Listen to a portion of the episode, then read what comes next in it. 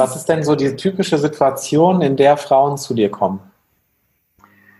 Die typische Situation, also das typische Gefühl ist in der Regel ein Gefühl der Machtlosigkeit. Mhm. Ich höre öfter mal den Satz, ich fühle mich wie ein zahnloser Tiger im Affenhaus. okay. ähm, genau, und das finde ich immer wahnsinnig spannend, dann mit den Frauen ähm, das ganze Problem, was ja meistens irgendwie so ein Chaos im Kopf ist. Ja, das fängt meistens mit dem Chaos im Kopf an. Das kennt ihr vielleicht auch aus euren Coachings. Absolut. Erstmal zu strukturieren. Erstmal gucken, was sind die Themen? Wer sind die, wer sind eigentlich die richtigen Verhandlungspartner? Ähm, was treibt die? Und es ist, ich kann im Grunde ganz global galaktisch sagen, du hast immer Macht, wenn sich jemand mit dir hinsetzt und mit dir redet. Mhm. Da gibt es eine Verhandlungsmasse. Sonst würde derjenige ja gar nicht mit dir reden. Und sich das dann anzugucken und zu gucken, wo sind da eigentlich die Punkte, wo man einhaken kann ähm, und auch wie. Das ist so ein ganz typisches Thema. Ein anderes wirklich sehr wichtiges Thema ist das Thema Schutz. Also wie kann ich mich schützen? Wie kann ich mich davor schützen? Wie kann ich mich vor mir selbst schützen, dass ich zu schnell Ja sage, dass ich zu schnell Nein sage? Wie kann ich mich davor schützen, dass der andere mich überrollt? Und dafür habe ich tatsächlich Zauberwörter mhm. definiert die ähm, sehr wirksam sind. Jetzt weiß ich, jetzt wollen wir natürlich alle irgendwie ein Zauberwort wissen. ja. Als allererstes. Bevor ich dann noch äh, ein bisschen tiefer da bohren will beim Thema Schutz. Was ist denn so ein Zauberwort bei dir? Also es gibt ganz viele. Ein gutes Wort, also nochmal vorab, beim Thema Schutz, da geht es meistens erstmal darum, Zeit zu gewinnen. Es ist ja oft so, wenn was ganz hitzig wird, du kommst gar nicht mehr zum Nachdenken. Das heißt, du brauchst erstmal Zeit. Entweder eine Minute oder zehn Sekunden oder vielleicht auch eine Woche. Ja, also mhm. je nachdem, wie viel du Zeit äh, brauchst, die solltest du dann auch bekommen, bevor du dich äh, zu irgendetwas committest. Und ein gutes Wort ist dann eben das Wort, das nutze ich ganz gerne, hm, das ist jetzt aber wirklich tricky. Mhm. Mit diesem Wort hast du noch keine Meinung geäußert. Es ist alles noch offen. Du zeigst, dass es schwierig ist, dass es komplex ist und es löst beim anderen direkt aus, aha, was ist denn hier tricky? ja, mhm. das ist mega. Ich habe ja sowas, äh, ich sage immer ganz gerne, das habe ich in, in, als Führungskraft gelernt, äh, gerade beim Thema Führung. Ich habe immer gesagt, das überrascht mich jetzt aber. Das ist was ganz Auch ähnliches. Ne? So, weil mhm. äh, ich habe dadurch immer erstmal Zeit gewonnen und habe so ein bisschen auch wieder ja, so wie du es gerade beschrieben hast, Zeit gewonnen und die Zeit, Zeit nutzen können, um darüber erstmal nachzudenken, wo ist denn überhaupt meine Position oder wie machen wir denn jetzt erst nochmal weiter. Mhm. Cool. Mhm. Ist das schon eine der FBI-Methoden? Ich weiß, dass du nämlich äh, in der Shigetsu-Methode auch teilweise richtig äh, spannende Methoden anwendest, wie, wie im amerikanischen Geheimdienst. Genau, also die Methoden, die ich in der Shigetsu-Methode äh, mitverarbeitet habe, die kommen natürlich aus ganz bewährten Methoden. Ich bin ja keine Psychologin, die an der Uni geforscht hat, sondern selbstverständlich sind das bewährte Methoden und unter anderem auch entlehnt vom FBI. FBI verhandelt ja bei Geiselnahmen und ich finde, das ist ein unglaublich starkes Bild. Wir, wir sprachen ja vorhin über die Machtlosigkeit, dieses Gefühl der mhm. Machtlosigkeit wenn du mit einem Geiselnehmer verhandelst, dann fühlst du dich möglicherweise auch machtlos. Ne? Und da geht es um Menschenleben. Und da kann man sich durchaus mal angucken, was die, äh, die FBI-Verhandler machen, um die Situation zu deeskalieren. Das, ich finde das so spannend gerade. Ich habe 100.000 Fragen in meinem Kopf irgendwie und Martin genauso. Okay, jetzt müssen wir uns einig werden. Wir verhandeln jetzt mal, Martin. Wir verhandeln jetzt mal. Jetzt stelle ich mal die Fragen hier. Ja, mach ruhig mal. Ähm, was ist denn eine FBI-Methode? Also was kannst du uns da direkt mitgeben? Was sollten wir uns da angucken von den FBI-Leuten? Ich bin großer Fan vom sogenannten Accusation Audit. Ähm, das ist äh, ein, wie der Name schon sagt, eine Selbstanklage. Und zwar, ich versuche das jetzt mal zu äh, erklären, da steckt so relativ viel drin, was ich eigentlich vorab erklären müsste, dann wären wir aber zwei Tage beschäftigt, viel Haltung und so weiter. Aber mhm. grundsätzlich, ähm, sonst googelt es gerne mal, alle, die das noch mehr interessiert. Grundsätzlich geht es darum, dass man ähm, den anderen da abholt, wo er ist. Und der andere hat ja eine Menge Bedenken möglicherweise. Ja, also Beispielsweise ähm, neulich hatte ich ein Coaching, da wollte eine Mutter innerhalb ihrer Elternzeit ein höheres Gehalt und ihre Arbeitszeit verhandeln. So, und sie wusste, dass ihr Chef noch nie eine Mitarbeiterin hatte, die ein Kind hat und dass der auch tatsächlich ein Riesenproblem damit hat und sich nur ausdenkt, dass sie dann gar nicht mehr funktionieren wird, wenn sie zurückkommt, so aus seiner Sicht. Und all diese Dinge sind in seinem Kopf. Oder wir gehen mal hypothetisch davon aus. Sie sind in seinem Kopf. Er macht sich Sorgen, ob sie die gleiche Leistung erbringt, ob sie die ganze Zeit zu Hause ist mit einem kranken Kind, selbst krank, all diese Dinge. Und im Accusation Audit geht es im Grunde darum, all diese Bedenken anzusprechen. Ja? Mhm. Wahrscheinlich denkst du, möglicherweise hast du Sorge und so weiter. Mhm. Damit holst du den anderen emotional gut ab. Wenn du damit daneben liegst, wird er es sagen. Ja, wird er sagen, nein, nee, aber viel mehr mache ich mir Sorgen um. Und dann hast du das alles angesprochen und danach ist er in der Lage, dir zuzuhören und deine Argumente zu hören. Und das macht man eben beim FBI auch mit den Geiselnehmern. Denn die haben zum Beispiel auch Angst, das Gebäude zu verlassen. Die haben ja Angst, erschossen zu werden. Die haben ja Angst, ins Gefängnis zu kommen. Mhm. Die haben vielleicht noch eine andere Story im Hintergrund, die man ansprechen kann. Ja. ja. Spannend. Mhm, Starke Methode. Ja. Auf jeden Fall. Was würd, wie würdest du denn deine, deine Methode, die ja jetzt alle diese Dinge so ein bisschen ähm, vereint, wie würdest du die dann so einfach mal, man sagt ja immer so schön, in eine Nutshell packen und beschreiben? Was, was macht diese Methode aus? Also diese Methode macht aus, dass sie ähm, Verhandlungen nutzt, um Beziehungen zu stärken. Ja? Und gleichzeitig auch überzeugend ist gegenüber Menschen, die erstmal am Anfang nicht kooperativ sind. Das ist für mich auch der Unterschied zum Konflikt, klassischen Konfliktmanagement, wie das in Unternehmen auch viel mhm. besteht. Sie ist für Frauen, weil sie eben genau diese Herausforderungen anspricht, über die wir vorhin gesprochen haben. Also dieses Problem äh, der möglichen negativen Wahrnehmung, dieses, diese Erwartung an Beziehungsorientierung und sie ist gleichzeitig stark. Das heißt, du kannst, lernst damit, dich gut zu vertreten. Also vielleicht in der Nutshell mit zwei Worten beschrieben. Charmant, penetrant, klar Grenzen setzen und Ziele erreichen. Mhm. Cool. Super schön. Ich finde das total spannend bei, bei dieser Methode, weil du im Endeffekt, du lernst ja nicht nur etwas über dein Gegenüber, du lernst ja auch etwas über dich selbst. Also du wächst ja auch nochmal daran, dass du eben anfängst, dich in andere nochmal hineinzuversetzen, nochmal dir deren Ängste einmal anschaust. Und dann wird eben auch diese, diese Welt, in der wir leben, zwar vielleicht ein wenig komplexer, auf der anderen Seite aber auch ein wenig aufgeräumter, weil wir uns alle, naja, es wird einfach klar, dass wir alle Menschen sind, die alle eigene Sorgen haben, alle eigene Bedürfnisse. Und ich finde das, ich finde das wirklich, ich finde das super. Wir haben ja genau so ein richtig.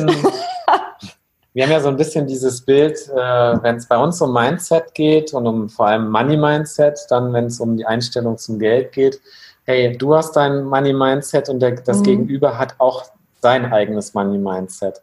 Wie sieht es denn mit deinem Money Mindset aus? Ja, die Frage habe ich natürlich schon erwartet, lieber Martin.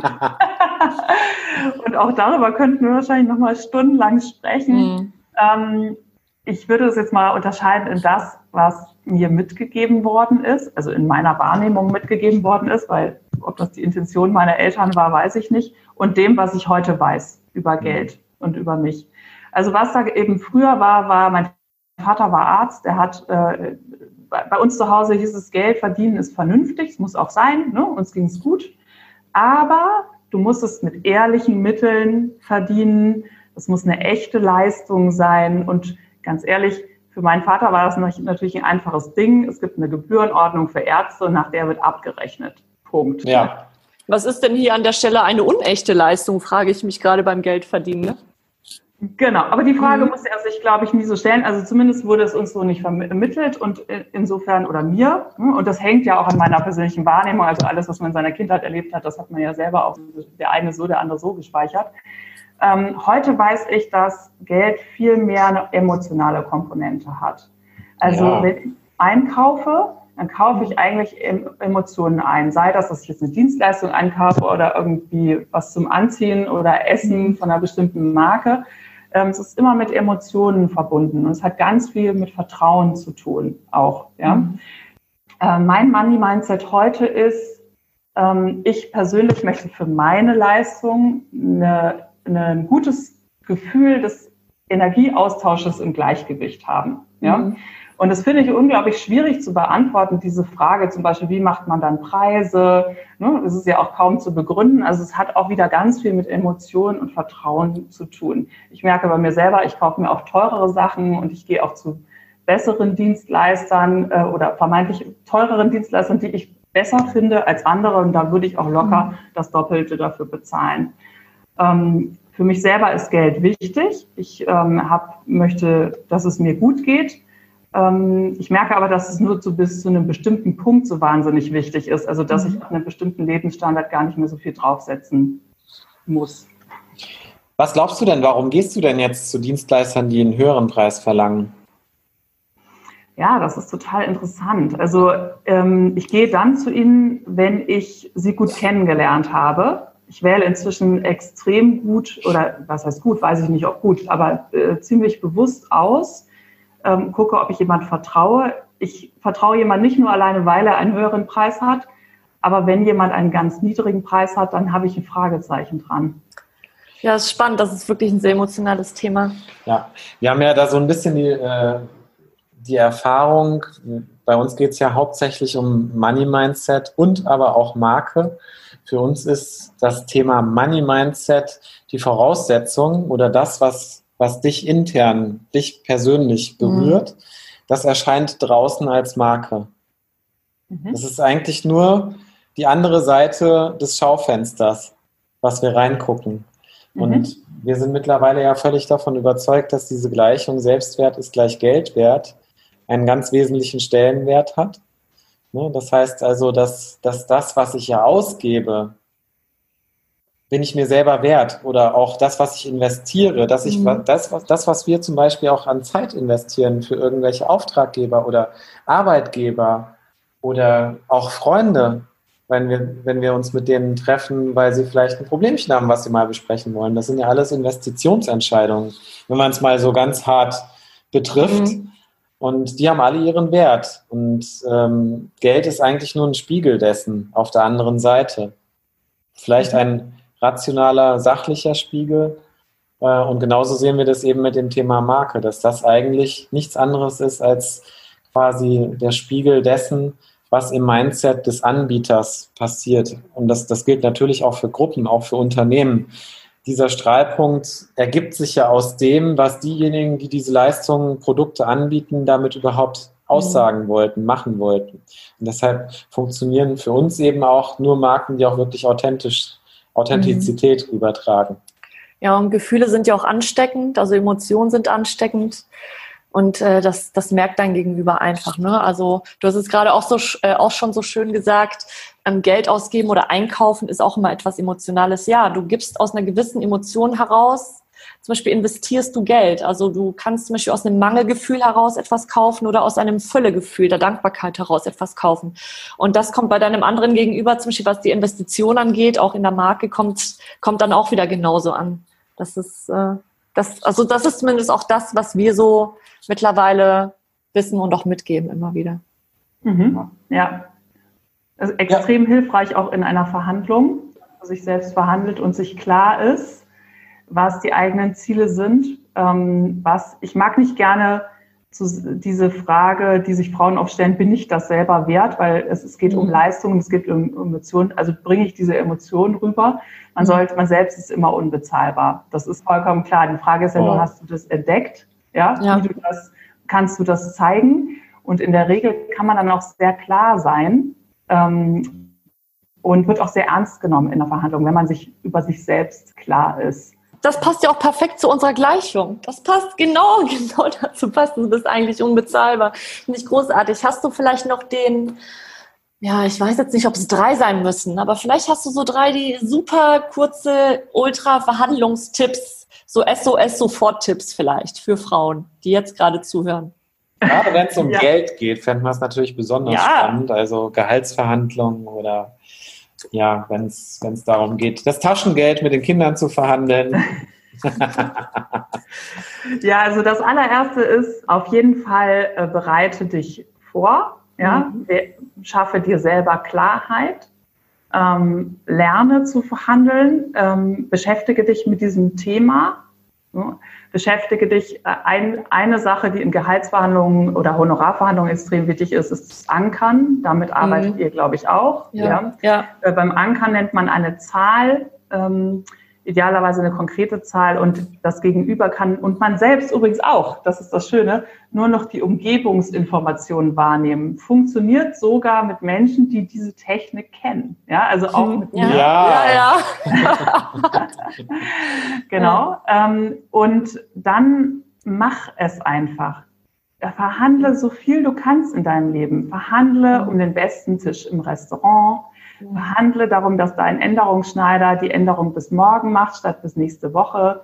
Ähm, verhandle, keine Ahnung, um den Parkplatz, darum, wer die Spülmaschine ausräumt, wann dein Team Mittagspause macht. Erstens übst du das Verhandeln und die anderen lernen dich auch kennen als jemand, der verhandelt. Dein Chef ist dann auch nicht mehr so überrascht, dass du irgendwann auch mal das Gehalt mit ihm verhandelst. Absolut, sehr schön. Man kann es ja auch sehr spielerisch angehen, ne? Eben zum Beispiel, wenn es um die Spülmaschine ausräumen geht, finde ich super. Ja, liebe Charlotte. Machen. Das darf es. Liebe Charlotte, wir danken dir ganz, ganz herzlich, dass du zu uns heute in den Podcast gekommen bist. Ich glaube, das war mega spannend an dieser Stelle. Ich würde ganz gerne allen da draußen raten, wenn ihr zahnlose Tigerin oder Tiger seid und äh, euch wie im Affenzirkus fühlt und vielleicht Chaos im Kopf habt beim Thema Verhandeln, dann schaut doch gerne mal bei Charlotte bei der She Gets It Methode vorbei. Die Show Notes findet ihr in, ach Quatsch, den Link findet ihr in den Show Notes natürlich. So. Aber Martin, wir dürfen doch die letzte und wichtigste Frage nicht vergessen hier in diesem Interview, oder? Ja, jetzt guckt er mich wieder an. Okay, gut, dann leg ich jetzt los. Liebe Charlotte, stell dir vor, wir treffen uns in einem Jahr wieder. So, was, was darf sich bei dir im besten Falle getan haben in diesem einen Jahr? Ah ja, okay. ich bin nicht vorbereitet. Ich habe mir euren Podcast noch zu selten angehört. Ähm, was darf sich getan haben? Ich ähm, habe einfach wahnsinnig vielen Frauen geholfen, sich wieder machtvoll und handlungsfähig zu fühlen. Mhm. Viele von denen verdienen mehr, haben bessere Bedingungen in ihrem Leben. Man kann ja so viele andere Dinge auch verhandeln als das mhm. Gehalt. Wir haben ähm, ich habe wahnsinnig viele Testimonials bekommen. Ich liebe das einfach, bei denen mir die Tränen gekommen sind. Ähm, ich selbst bin sowohl in Unternehmen mit Präsenztrainings äh, unterwegs, als auch habe äh, mein Online-Programm, das in Planung ist, in, als offenes Programm auch auf den Markt gebracht. Und ähm, wir sehen uns wieder und ähm, haben vielleicht sogar mal was zusammen gemacht. Mann, Mindset und Verhandeln. Passt sehr gut zusammen. Ja, absolut, absolut. Ähm, das wären jetzt so die Dinge, die mir jetzt gerade an, einfallen. Mhm. Ja. Das, da hast du aber ganz schön viel vor für das nächste Jahr. Wahnsinn. Ich drücke auf jeden Fall die Daumen. Vielen Dank. Ja. Und ich natürlich auch. Und schön, dass ihr heute wieder dabei wart. Alle Links, die wir so genannt hatten zwischendurch, ähm, so viel war es auch nicht, gibt es tatsächlich in den Show Notes. Und mhm. wir freuen uns, wenn ihr das nächste Mal wieder einschaltet. Und natürlich eine 5-Sterne-Bewertung bei Apple Podcasts zum Beispiel für uns hinterlässt, hinterlasst, wenn euch das Ganze gefallen hat mit der lieben Charlotte. Und für alle, die den Podcast im September bewerten, unter allen Bewertungen verlosen wir ein, ich glaube, 30 oder 45-minütiges 2 zu 1 Coaching mit Martin und mir. So sieht's aus.